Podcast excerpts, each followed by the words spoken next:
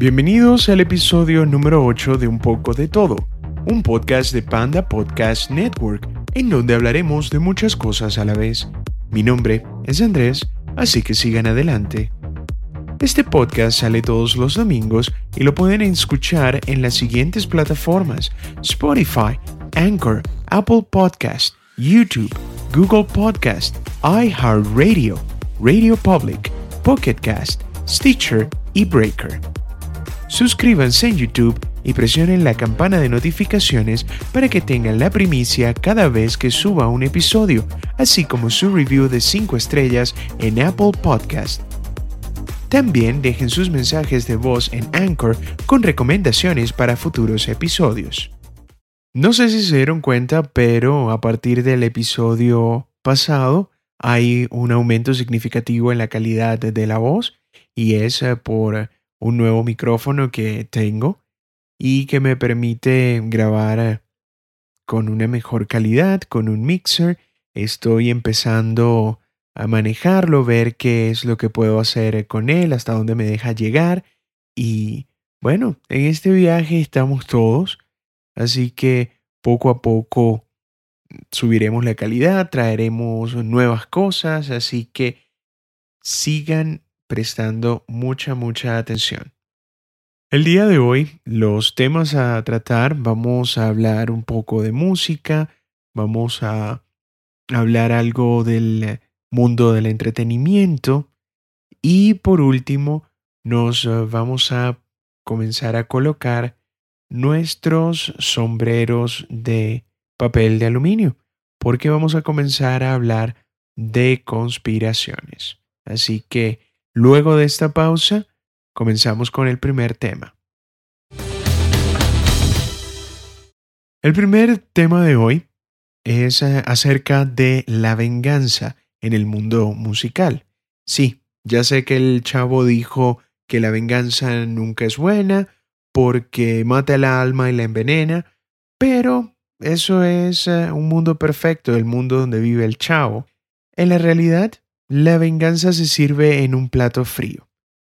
El primer ejemplo es el del gran eh, David Bowie. Y él en los años 70 eh, comenzó su carrera musical y él siempre estuvo a la vanguardia de lo que era considerado cool. Tanto fue así que si se acuerdan de la película Zoolander, en el momento de que ellos tienen una batalla en la pasarela, el juez es David Bowie. Entonces, David en eh, los 70, pasando para los 80, era una persona un poco oscura, un tanto extraña, eh, que hacía música experimental y obviamente intentaba darse a conocer, dar esta faceta de él como músico y de repente salió siendo una superestrella del pop. Es como si agarramos una banda como Nine Inch Nails y de la noche a la mañana se convierte en Beyoncé. La mayoría de las personas creían que Bowie trató de venderse porque él quería dinero, pero también había una explicación un tanto más lógica. Sí, él quería el dinero, pero también quería vengarse de su anterior manager. Estamos hablando de Tony Jeffries, el antiguo manager de Bowie, y sí era una persona bastante pesada. En 1975, David se dio cuenta que él era el que estaba utilizando todo su dinero en eh, salir en tour y hacer sus promociones, mientras que el manager únicamente recibía las ganancias. Entonces, lo que él quiso hacer es eh, separarse de Jeffries, pero se dio cuenta de un pequeño detalle. Por causa del contrato que había firmado, todavía tenía que darle a la compañía de Jeffries el 50% de las regalías de todo lo que él hacía hasta septiembre de 1982. Si se acuerdan del podcast anterior donde comencé a hablar del mundo de la música, esta también es una de las consecuencias. Firmas con tu manager y a veces, eh, ya sea por ignorancia o simplemente porque esas cosas no te importan, terminas firmando un pacto con el demonio. Entonces, cuando David se dio cuenta de esto, él pasó una semana encerrado en su ático y muchos dicen que allí se le vino esta gran idea. Entre 1976 y 1980, Bowie salió y puso al público la música más no comercial del mundo.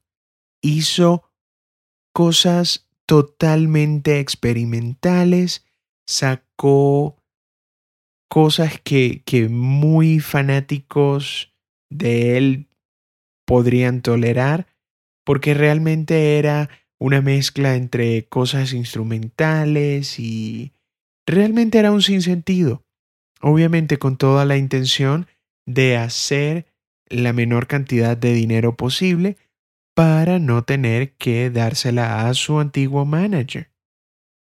Y sí, llegó un punto que Jeffries escuchó uno de los discos que era Low y él esperaba que fuese un Space Oddity o Ziggy Stardust, dos de los grandes éxitos de Bowie, pero cuando lo escuchó se dio cuenta que obviamente era una basofia. Y lo que hizo fue sacar ese disco de ese contrato. Entre 1981 y 1982, Bowie simplemente se quedó en su casa tranquilo, no sacó ninguna canción, pero una pequeña excepción. Under Pressure, que la hizo con Queen. Y tal fue el ardor que tenía con su antiguo manager que dio todas sus regalías para Queen. Todo, absolutamente todo para que su antiguo manager no tuviese nada. Y como cuenta la leyenda, Under Pressure como que fue un hit, no sé. Ustedes me dirán. Pero bueno, la parte bonita de esta historia es que tan pronto como este contrato con Jeffries se acabó, Bowie ya no tenía que darle la mitad de su plata se fue al estudio y sacó el disco más pop que se pudo imaginar. Nada más y nada menos que Let's Dance. Vendió 10 millones de copias y lo catapultó a ser un multimillonario. Personalmente me gustaría imaginar que Bowie Justo cuando el reloj marcó primero de octubre de 1982, se quitó todo el maquillaje y toda la parafernalia de su época glam, salió perfectamente vestido con un traje y dijo, manos a la obra. El segundo ejemplo es eh, de otra banda, la cual se ha podido escuchar uno que otro tema, y es eh, Led Zeppelin. Led Zeppelin, esta banda legendaria, cuando comenzó la década de 1970, salió disparada. Y el mundo no estaba preparado para Led Zeppelin. Led Zeppelin 1 rompió todas las expectativas de una banda que esto también sucede mucho, que mucha gente puede decir que fue un éxito de la noche a la mañana, pero no, ya Jimmy Page tenía muchos años siendo músico en, eh, por ejemplo, The Yardbirds, John Paul Jones, era un virtuoso multiinstrumentista, John Bonham, genial en la batería, y Robert Plant con ella, eh, con, con esta voz legendaria, no era un éxito de la noche a la mañana, sino que el tiempo de Led Zeppelin había llegado. Luego saben que llegó Led Zeppelin 2 y Led Zeppelin 3. Y lo que dijeron los críticos era que los álbumes vendían porque era Led Zeppelin y nada más, que solo con el nombre ellos iban a vender. ¿Saben lo que hizo Led Zeppelin? En ese momento ya eran la banda de rock más importante del mundo y bueno, la decisión ejecutiva fue simple y llanamente colocar una foto, no pusieron nombre, no pusieron el título, simplemente una foto, que la música hable por ellos. Para la gente que está tomando nota en casa, Led Zeppelin 4 tiene el éxito por excelencia de Led Zeppelin, Stairway to Heaven. Así que se podrán imaginar qué tenían guardado ellos. Obviamente, la banda lo hizo para retar a los críticos y a todo el mundo que lo estaba subestimando. Entonces sacaron este disco de forma anónima, entre comillas, y nada, solo tenía cuatro símbolos misteriosos que al final lo que dieron un resultado nada despreciable de 37 millones de copias solo por este disco y los críticos por fin se convencieron que Led Zeppelin era de verdad. No era un producto de marketing ni de nombre, así que se tuvieron que callar. El último ejemplo es eh, de otra banda de thrash metal, uno de los cuatro grupos más importantes de este género musical, y fue una decisión que ellos quisieron tomar por uno de sus discos. Estamos hablando de Metallica. Metallica para el año de 1986-87 les tocó una tragedia. Lamentablemente el bajista Cliff Burton perdió la vida en un accidente en eh, Europa mientras estaban de gira y nada, esto destrozó por dentro la banda, tuvieron que buscar un bajista mm, que lo reemplazara. Pero estas heridas al final llevaron muchas cosas de por medio y tumbaron la relación que tenían con eh, Jason Newsted, el bajista que reemplazó a Cliff Burton. Y en el 2001 todo se reventó ya que él salió de la banda y, y había muchas cosas muy guardadas que se tenían entre ellos, pero es simplemente porque no tuvieron el tiempo para poder sanar y poder permitir una nueva una nueva fuerza, un nuevo integrante en el grupo. Volviendo otra vez a 1986, querían tomárselo un poco con calma los tres integrantes que quedaron, pero la compañía en la cual estaba manejándolos comenzó a presionarlos para un nuevo disco. Ellos de igual forma querían probar al nuevo bajista, así que decidieron sacar un EP de cinco canciones y lo trataron de hacer de la forma más mamarracha posible. Agarraron, se fueron a ensayar a un garaje, trataron de sacar cinco covers y eso lo soltaron. Obviamente, lo grabaron todo en seis días muy precario, pero en el momento en el cual ellos fueron a hacer toda la parte de mercadeo del disco, ellos dijeron, ¿saben qué? La gente no merece pagar 10 dólares por este disco porque no los vale. El nombre que le pusieron, The 5.98 dollars EP, Garage Day Re-Revisited. Es decir, de una vez pusieron en el nombre del disco qué era lo que iba a costar para que a nadie le quitaran más del dinero que realmente valía. Obviamente es divertido ahora luego de toda la era Napster y toda la pelea de Lars con la música por internet, pero en esa época ellos eran un poco más eh, dedicados en materias económicas a sus fans.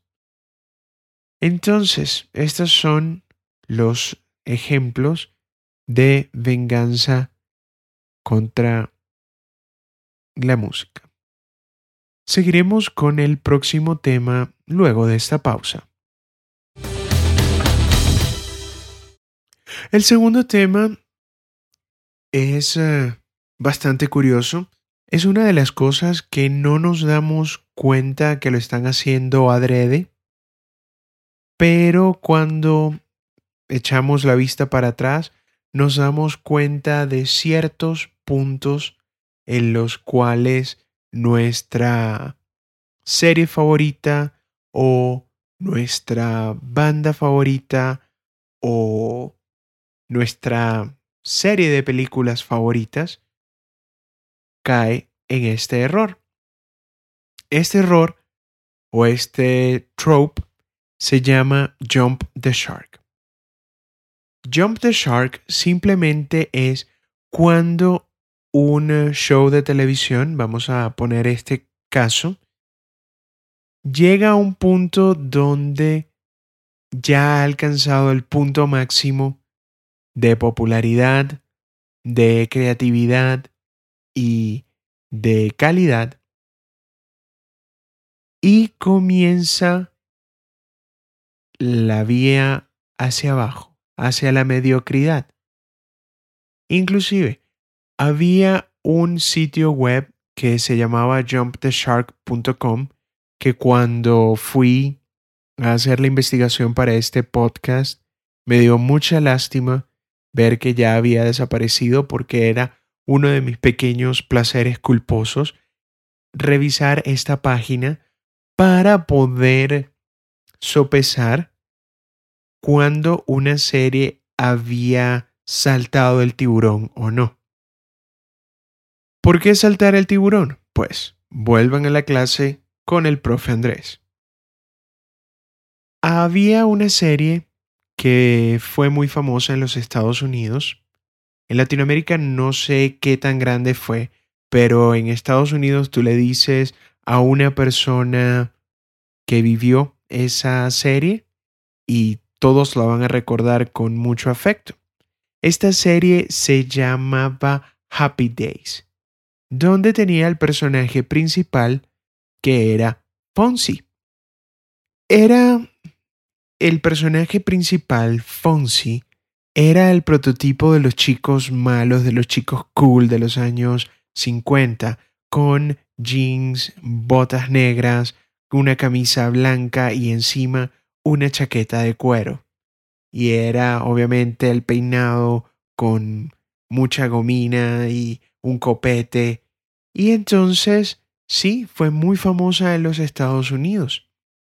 Llegó una de las últimas temporadas y grabaron el especial de la playa, que también era algo que acostumbraban a hacer las eh, series de esa época y llega a una parte donde están en la playa y comienzan a hacer juegos de e, en la playa con, con una lancha y entonces saltan obstáculos y todo aquello.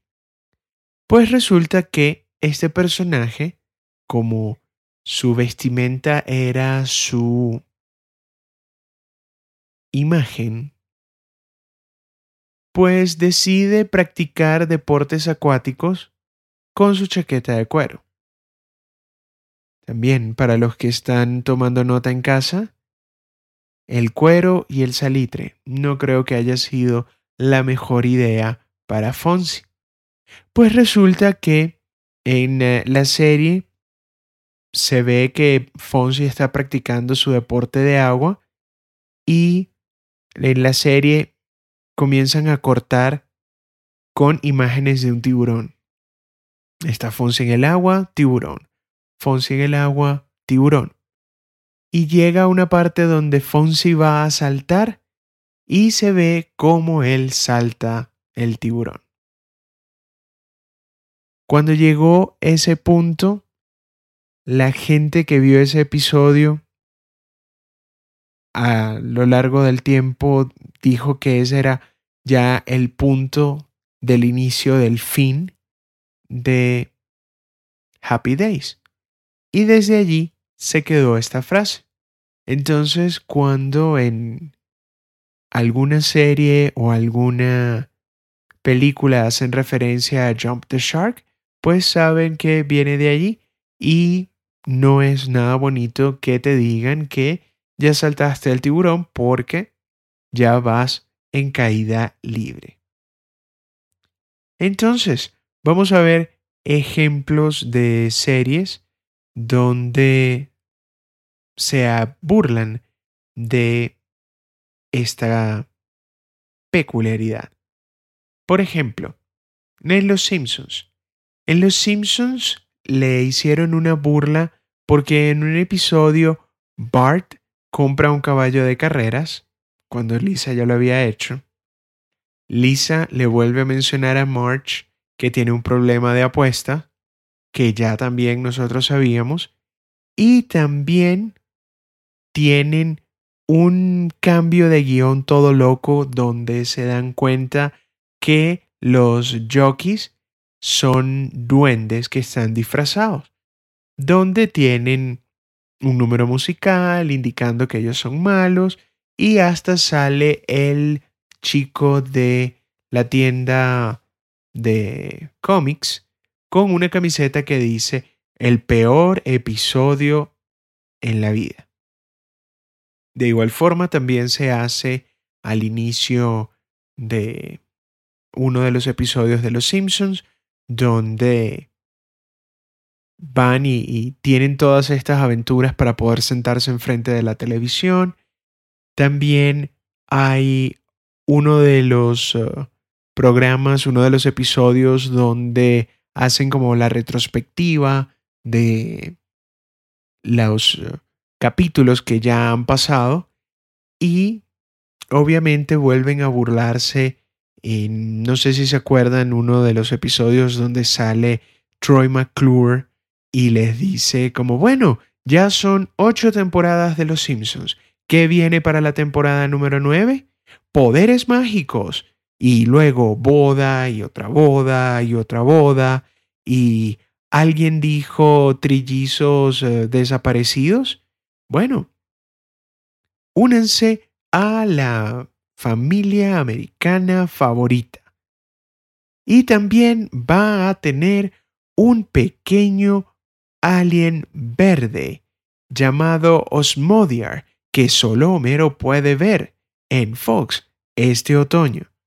Obviamente también haciéndole referencia a Gazoo, el eh, alien que salió en los Picapiedras, y ese es el punto donde la mayoría de los fans dice que fue donde ya perdió toda la potencia que tenía los picapiedras y ya ese era el punto donde los picapiedras también saltaron el tiburón.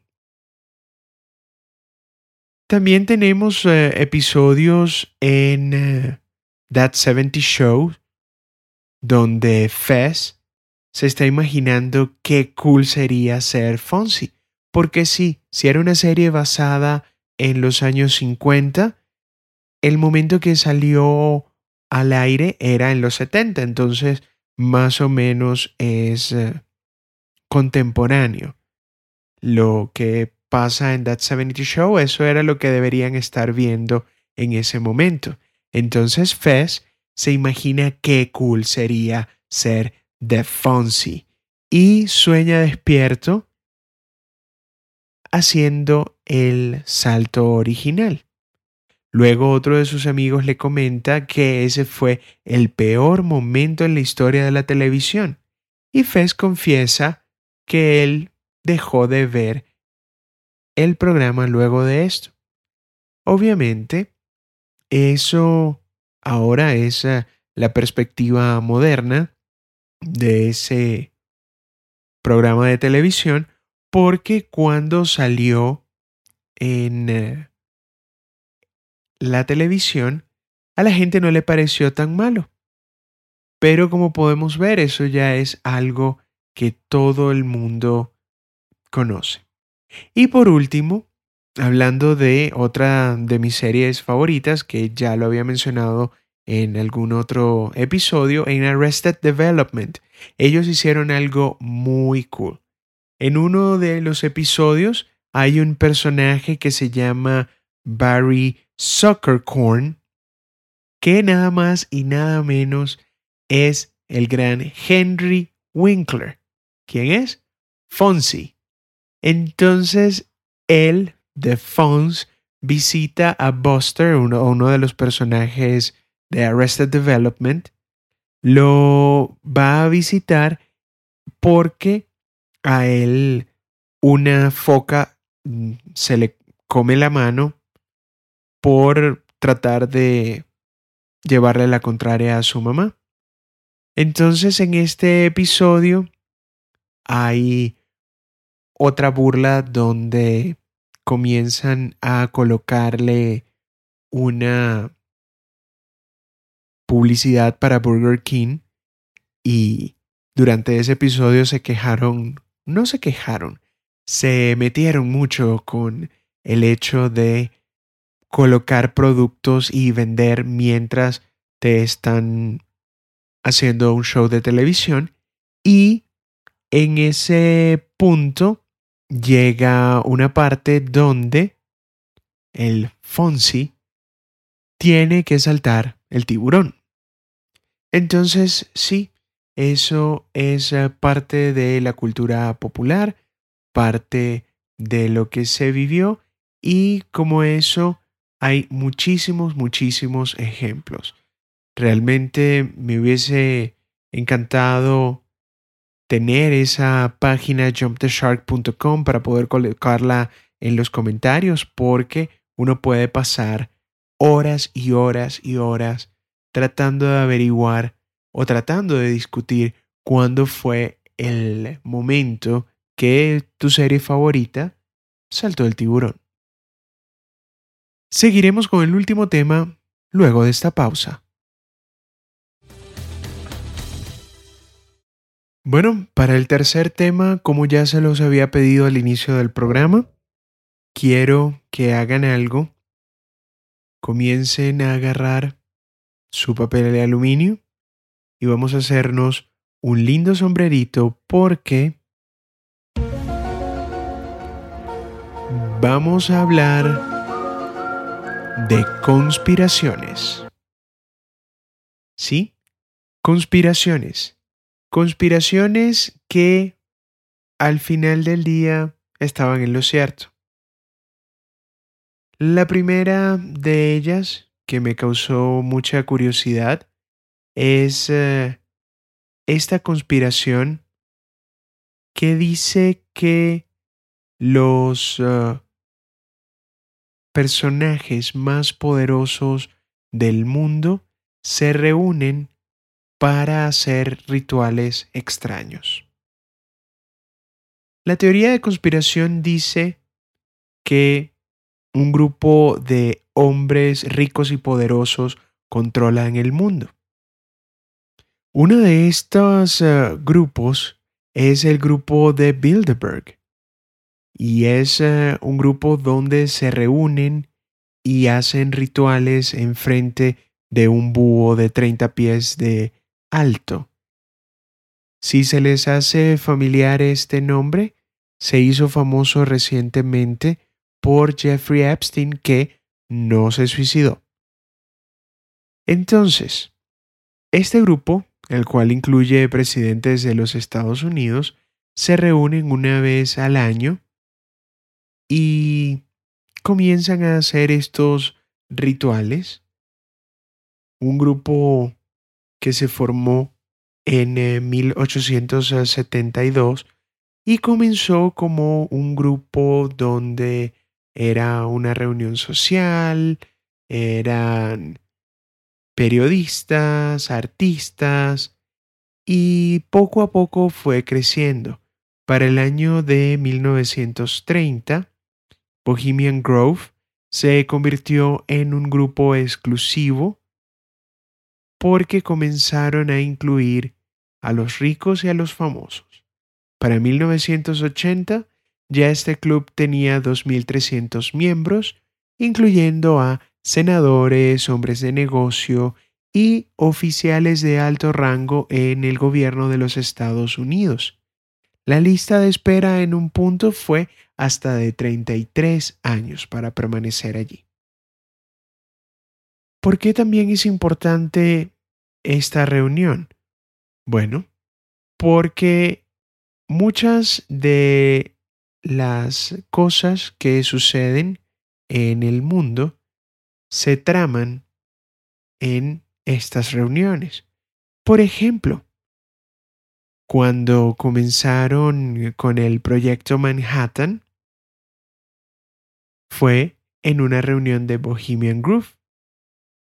Proyecto Manhattan, si se les hace más difícil, imagínense Hiroshima, Nagasaki, bomba nuclear. Listo.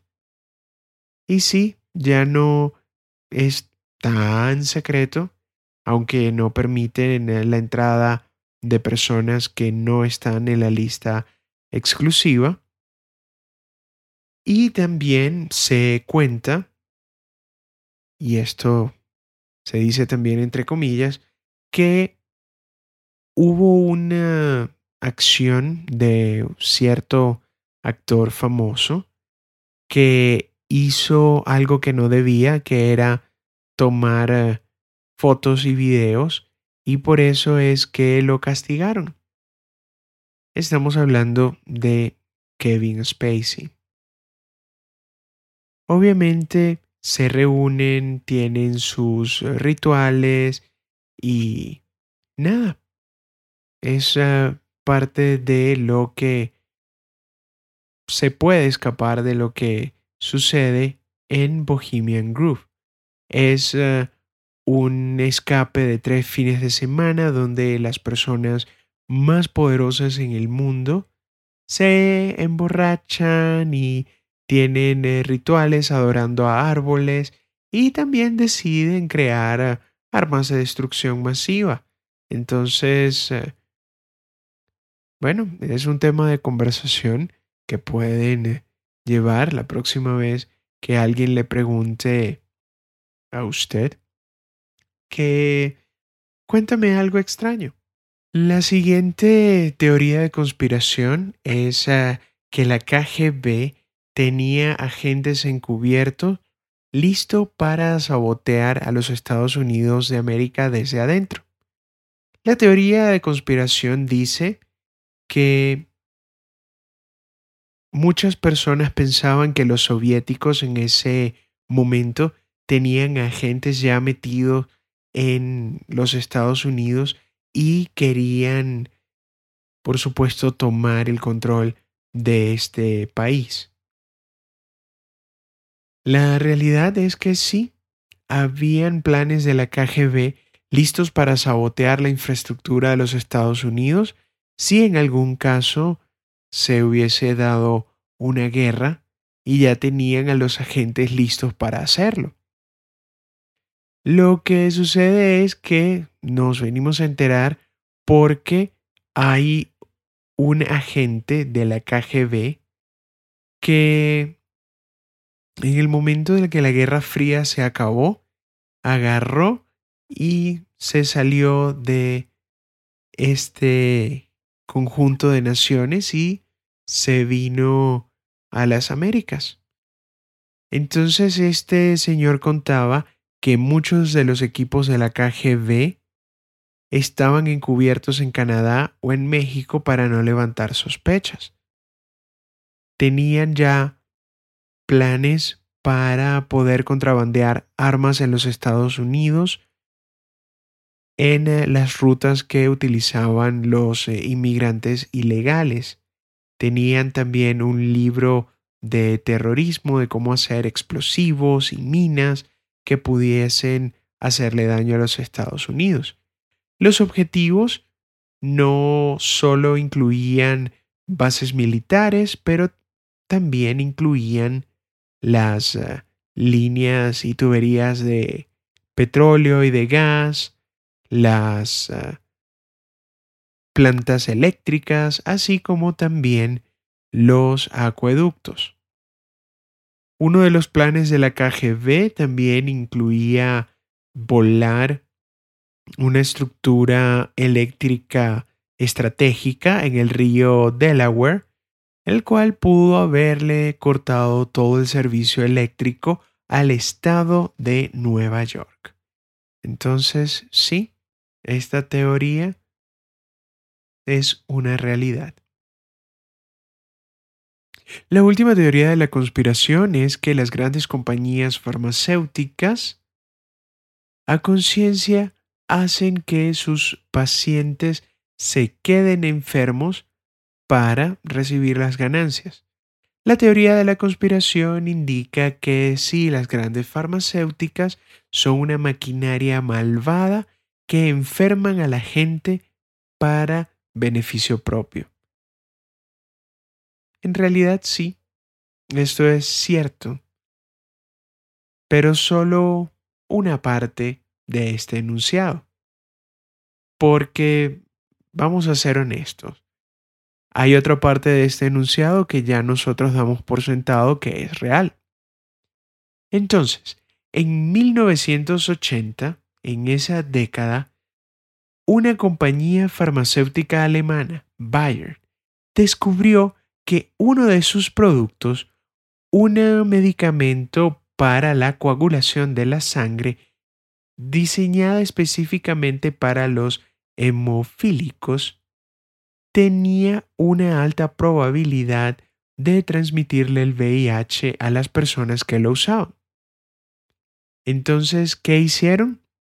Inmediatamente descontinuaron este medicamento y lo que hicieron fue utilizar una alternativa más segura. Sin embargo, esto los dejó a ellos con un problema. ¿Qué hacer con todo este producto viejo y peligroso? Pues ellos podían pensar que podían destruirlo o guardarlo para siempre, pero eso realmente les haría perder ganancias. Y no queremos hacer que nuestros accionistas se enojen, ¿verdad? Pues entonces la solución que ellos se inventaron fue simple. Sin dudarlo, Bayer comenzó a vender ese medicamento que estaba defectuoso. Solo que lo hicieron en lugares donde nadie había escuchado ese error, es decir, América Latina y Asia. El nuevo producto más eh, seguro si estaba siendo vendido en eh, lugares como Estados Unidos y Europa. Entonces, el resultado de toda esta desgracia es que al menos 100 personas en Taiwán y Hong Kong contrayeron el VIH. No nos extrañemos que hay muchos, muchos más casos porque esta droga también fue vendida en Malasia, Singapur, Indonesia, Japón y Argentina por un año completo antes de que alguien los parase. Cuando los documentos salieron a la luz en el 2003, Bayer se rehusó a admitir culpa y, por supuesto, se descubrieron aproximadamente 15 años de muchas, muchas demandas por causa de este medicamento fallido. Y también perdieron unos 600 millones de dólares porque ellos y las otras compañías que estaban involucradas en esta gran idea tuvieron que comenzar a pagarla como compensación a las víctimas. El segmento que estoy viene luego de esta última pausa. ¿En qué estoy? Estoy viendo el desenlace de la historia increíble de los Astros de Houston y cómo ellos hicieron trampa para poder ganar el campeonato de 2017.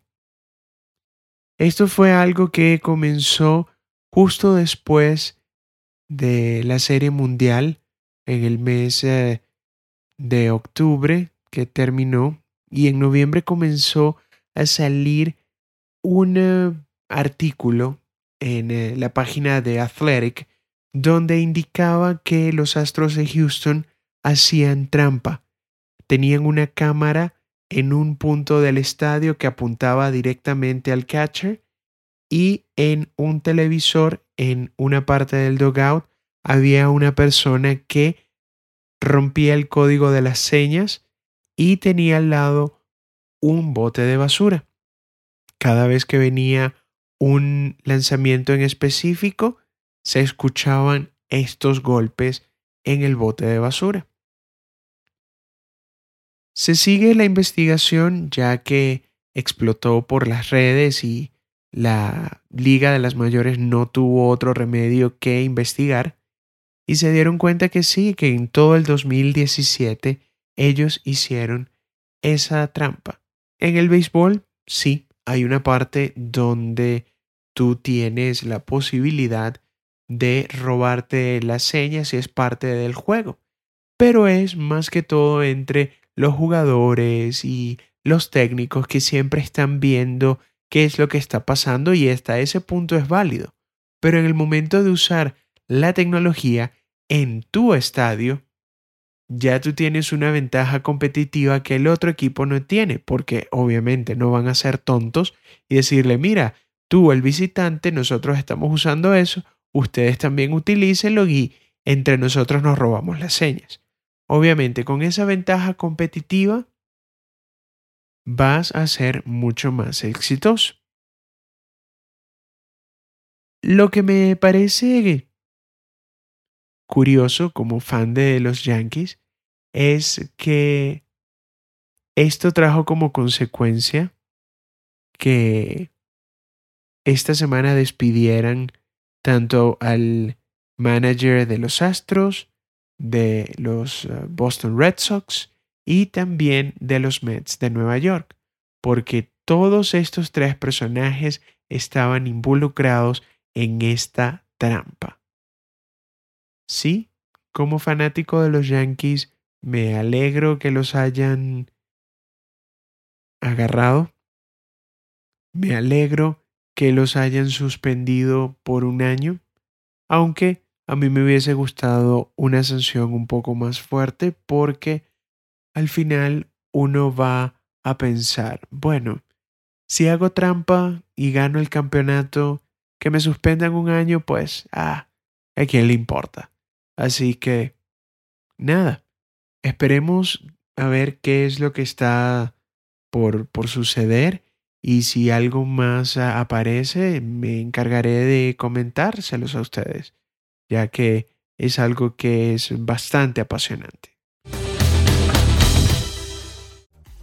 Bueno, este es todo el tiempo que tenemos por el día de hoy, así que los invito a suscribirse al podcast en su plataforma preferida para que tengan la notificación apenas el episodio suba a la web.